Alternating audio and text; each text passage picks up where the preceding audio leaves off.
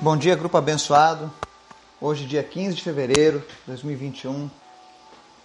Mais um dia que estamos aqui juntos, buscando a presença do Senhor, buscando aprimorar as nossas vidas através da, da palavra do Senhor.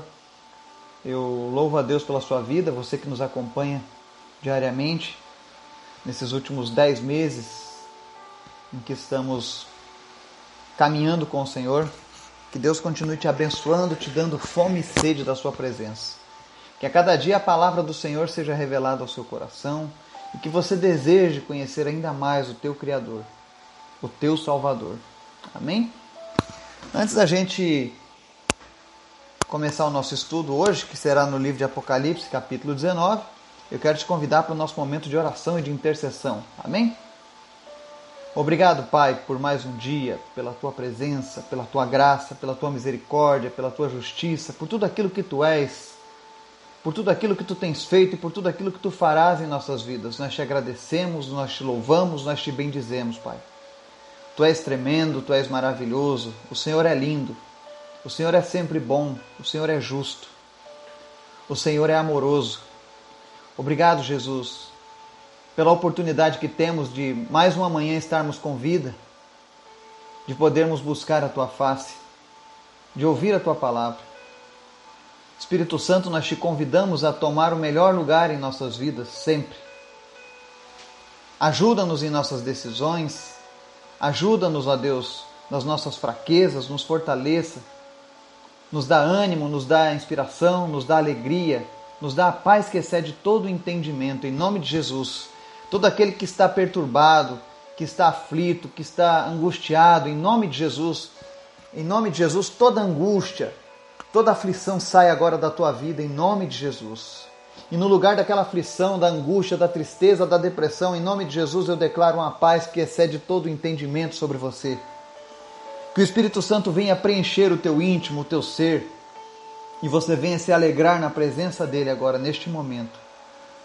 Em nome de Jesus. Eu oro também, meu Deus, por cada pessoa que está fazendo parte deste grupo, por cada pessoa que está ouvindo essa mensagem, aonde quer que ela esteja, que em nome de Jesus a tua presença seja real na vida dessa pessoa. Que ela possa, meu Deus, por onde quer que ela passe, ela deixe a tua presença impregnada nas outras pessoas. Que o Senhor esteja impactando outras vidas através de cada um desses que nos ouve, de cada um desses, ó Deus, que tem se entregado a Ti a cada dia. Usa-nos, Pai, segundo a tua palavra, segundo a tua graça, conforme a tua misericórdia. Usa-nos para a honra e glória do teu nome, Pai. Que nós venhamos cooperar com a tua obra a cada dia, Pai.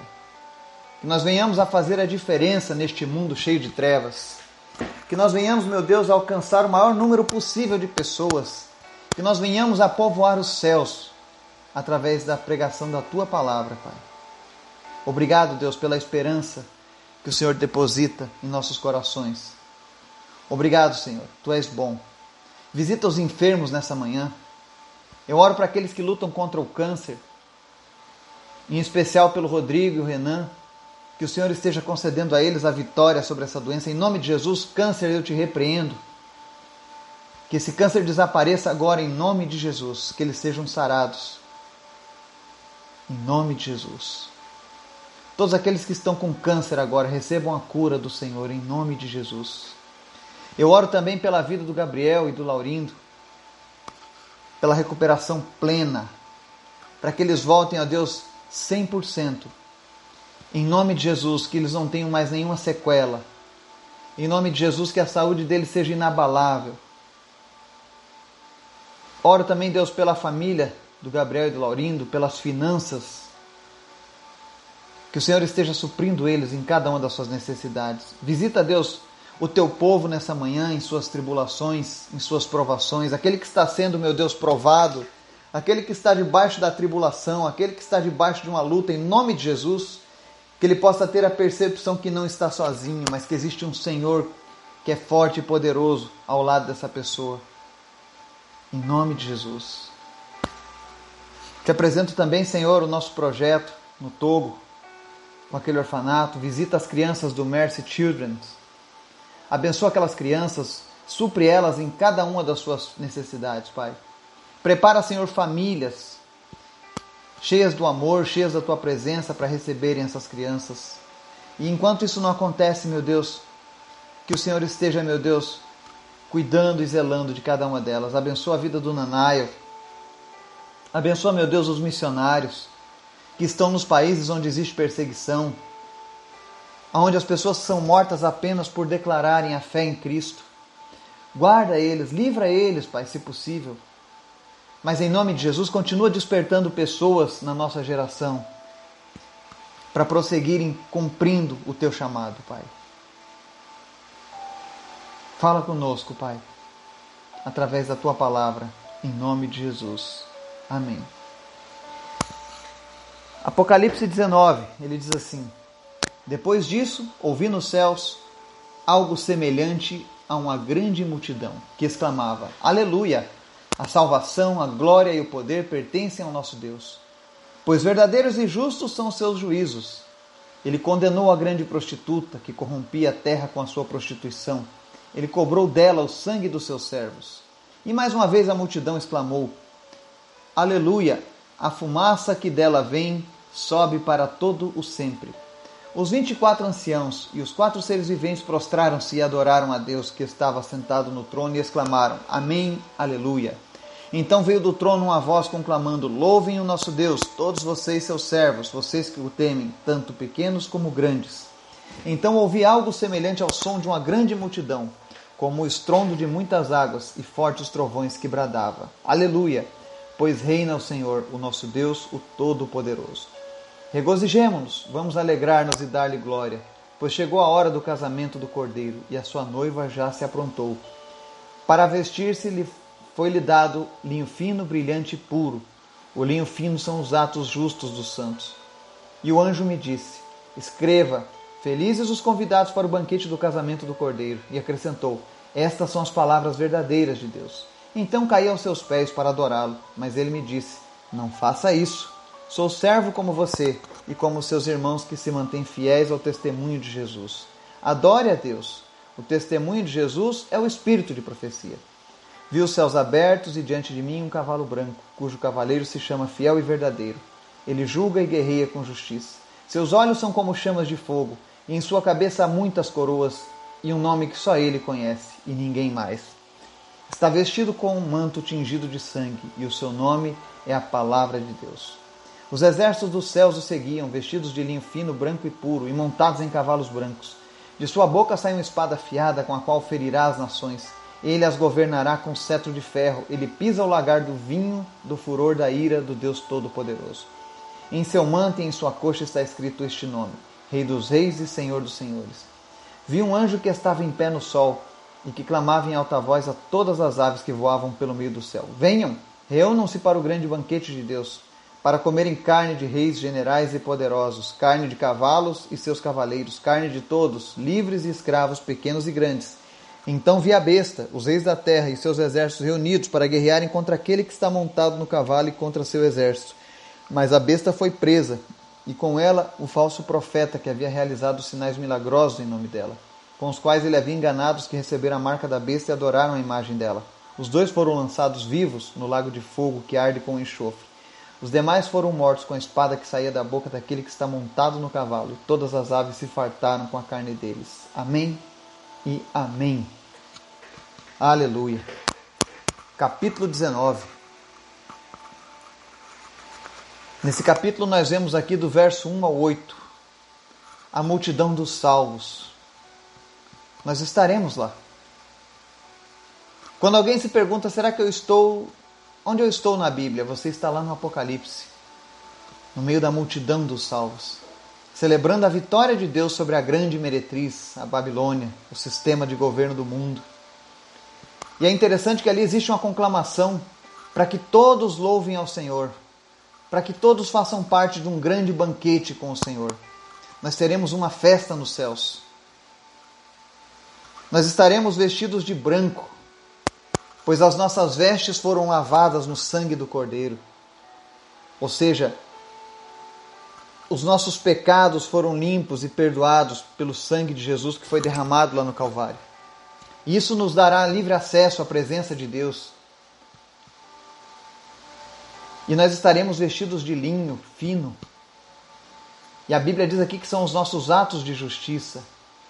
Porque quem nos justifica é Deus. É através de Jesus que somos justificados. É por isso que nós somos justos, não por nossa vontade, não por nossa força, mas pela força de Jesus em nossas vidas. E é interessante que, ao mesmo passo que uma grande multidão celebra esse banquete, o Senhor Jesus já se prepara para vir julgar a terra com cetro de ferro. Agora nós já estamos numa passagem em que já aconteceu o arrebatamento, as pessoas já estão na presença de Jesus e agora Jesus desce na terra para executar o seu reinado. Aquele reinado que foi prometido, que ele seria o rei de toda a terra. Dessa vez ele vai ser literal. Fisicamente, Jesus virá. Mas existe uma passagem muito interessante aqui desse, desse capítulo de Apocalipse, que às vezes as pessoas. Eu vejo muitos estudos na internet, eu vejo muitas pessoas que são adeptas desse tipo de pensamento, que é adoração aos anjos. Talvez você conheça alguém que tem essa prática de ter um altar ali para adorar aos anjos, né? Para se prostrar diante de anjos, para pedir ajuda para anjos, para, enfim, render um, uma reverência aos anjos. E a palavra de Deus nos ensina que somente Deus pode receber a honra, a glória e o louvor das nossas vidas. Nós não podemos nos prostrar para Pedro, para Paulo, Maria, João, José, Jacó, Buda, ninguém. Nós só podemos nos prostrar e reverenciar o Senhor dos Senhores, Jesus Cristo. E eu vou te mostrar isso. Capítulo, versículo 9 diz assim: E o anjo me disse: Escreva, felizes os convidados para o banquete do casamento do cordeiro. E acrescentou: Estas são as palavras verdadeiras de Deus. O anjo trouxe uma mensagem maravilhosa para João. Ele foi usado de uma maneira tremenda. Esse João que nós estamos falando aqui é o João, discípulo de Jesus, apóstolo. Agora, olha que interessante. Mesmo aquele anjo sendo usado para trazer uma mensagem tão poderosa, e nós vimos anjos poderosíssimos, tocando trombetas, derramando taças, fazendo coisas grandiosas. Mas nós nunca podemos deixar de entender uma coisa: tudo isso que está sendo feito é por permissão e com a vontade de Deus.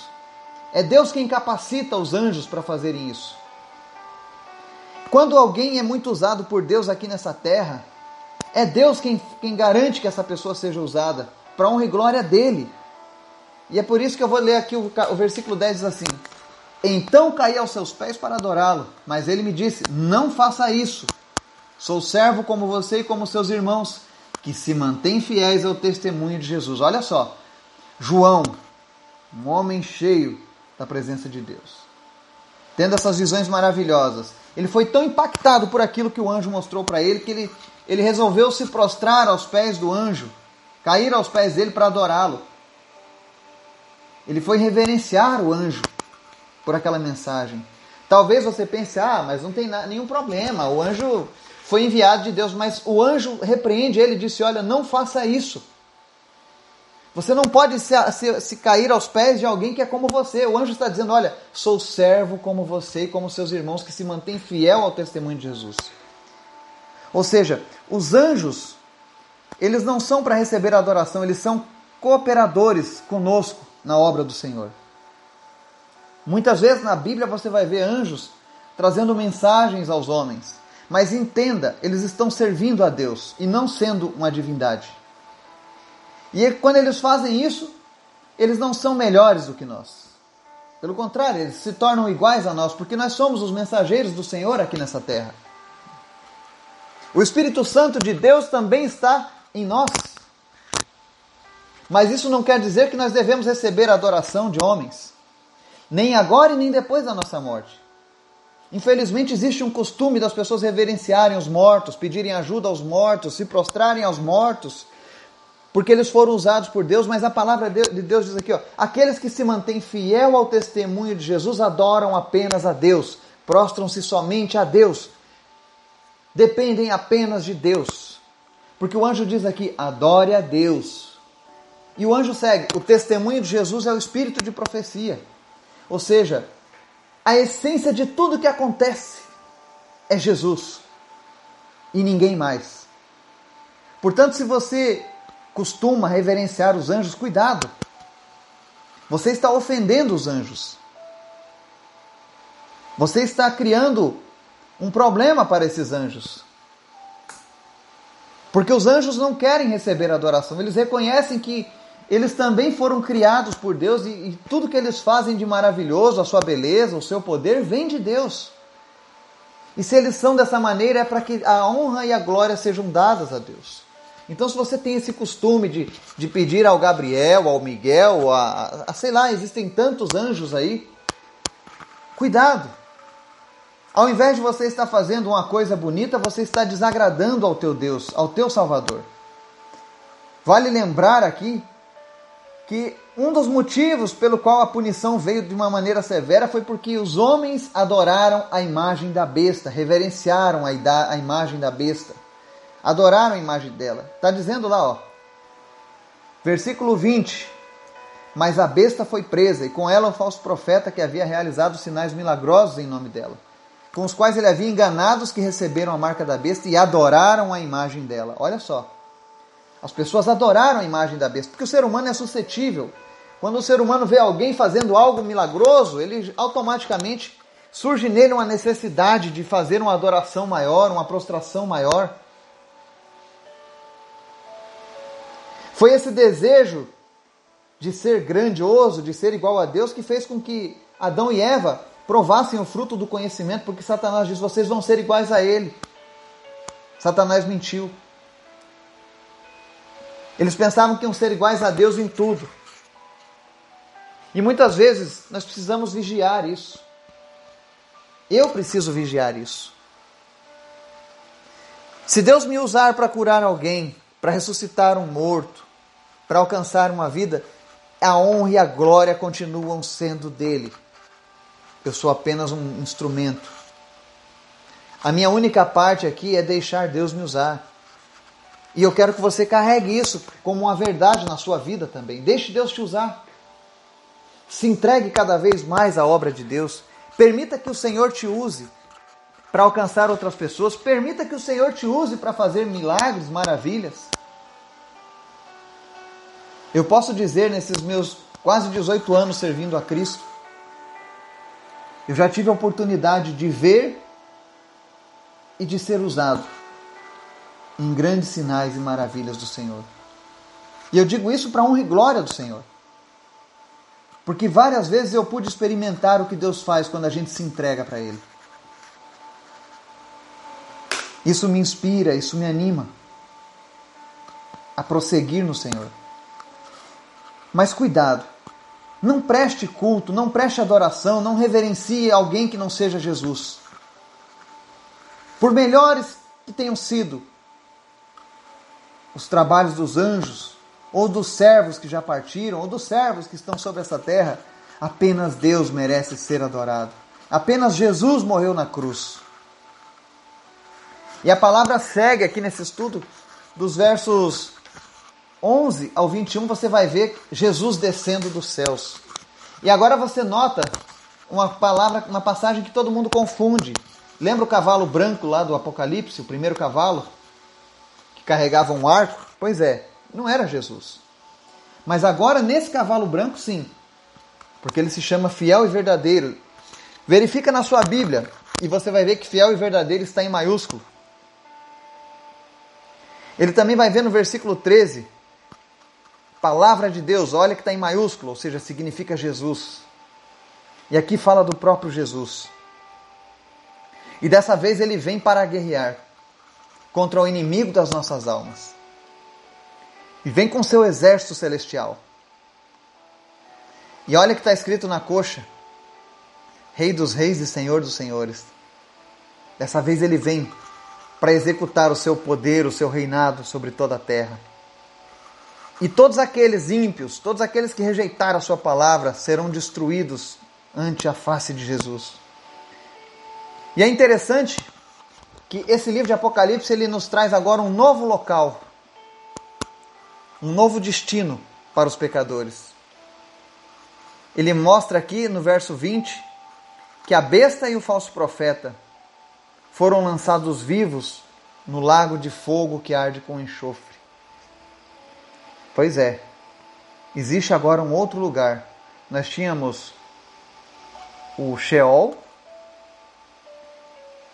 que era conhecido por ter o local de descanso ou paraíso, e do outro lado, o local de tormenta ou inferno. Mas agora existe um outro lugar que acaba de ser inaugurado. É o lago de fogo e enxofre, que arde eternamente. Esse será o destino final dos pecadores. Ele é muito pior do que o inferno. E uma coisa que as pessoas costumam dizer assim: ah, é, você vai, fulano tá lá, deve estar tá lá no inferno. O diabo comandando o inferno. Quantas vezes eu ouvi as pessoas falarem sobre as tropas de Satanás sendo enviadas do inferno?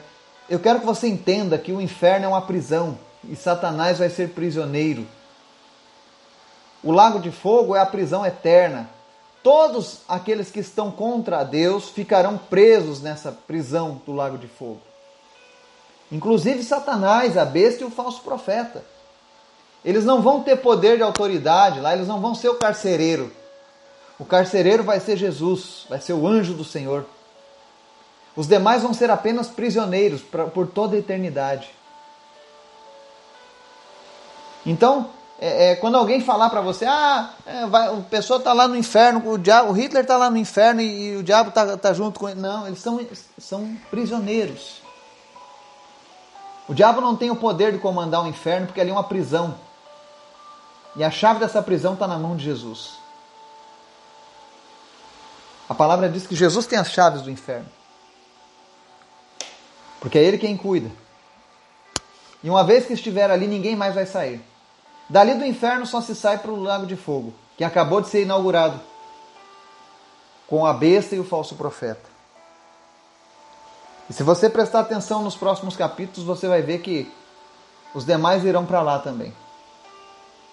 Então existem o paraíso, o inferno, estados anteriores à segunda vinda de Jesus. Depois disso, as pessoas poderão ir para o céu ou para o lago de fogo. Nós vamos ver isso nos próximos capítulos em mais detalhes. Eu não quero te dar spoiler sobre isso. Mas o interessante desse capítulo 19 é saber que nós estaremos celebrando a justiça de Deus. E nós veremos a besta e o falso profeta, que realizaram tantos males, que enganaram tantas pessoas, sendo finalmente sentenciados, executados. A sentença, na verdade, já foi dada. Quando Jesus venceu a cruz do Calvário, venceu a morte, ali Jesus decretou a sentença de Satanás. Às vezes as pessoas perguntam por que Jesus não faz nada agora? Porque ele já sentenciou. Ele precisa ser fiel à sua palavra. Vai haver um julgamento para os ímpios e para Satanás. E esse julgamento já tem a, a resposta.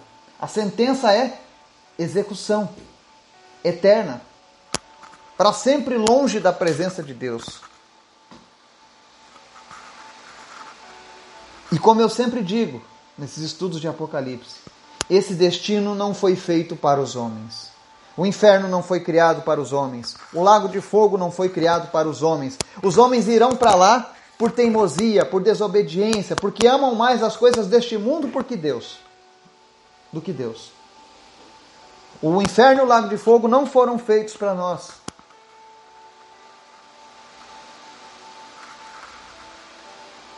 Porque nós devemos viver em espírito e não pela carne. Que a gente possa refletir diariamente nessa leitura de Apocalipse.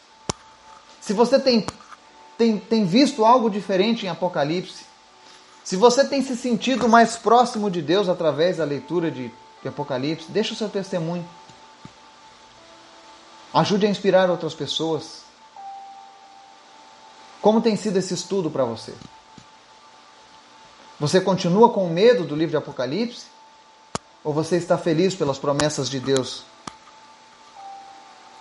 Se você puder, interaja. Nós vamos ficar felizes de ouvir a sua opinião, de ver o que Deus tem feito no seu coração. Que Deus esteja nos abençoando, nos dando um dia na Sua presença. Em nome de Jesus. Amém e amém.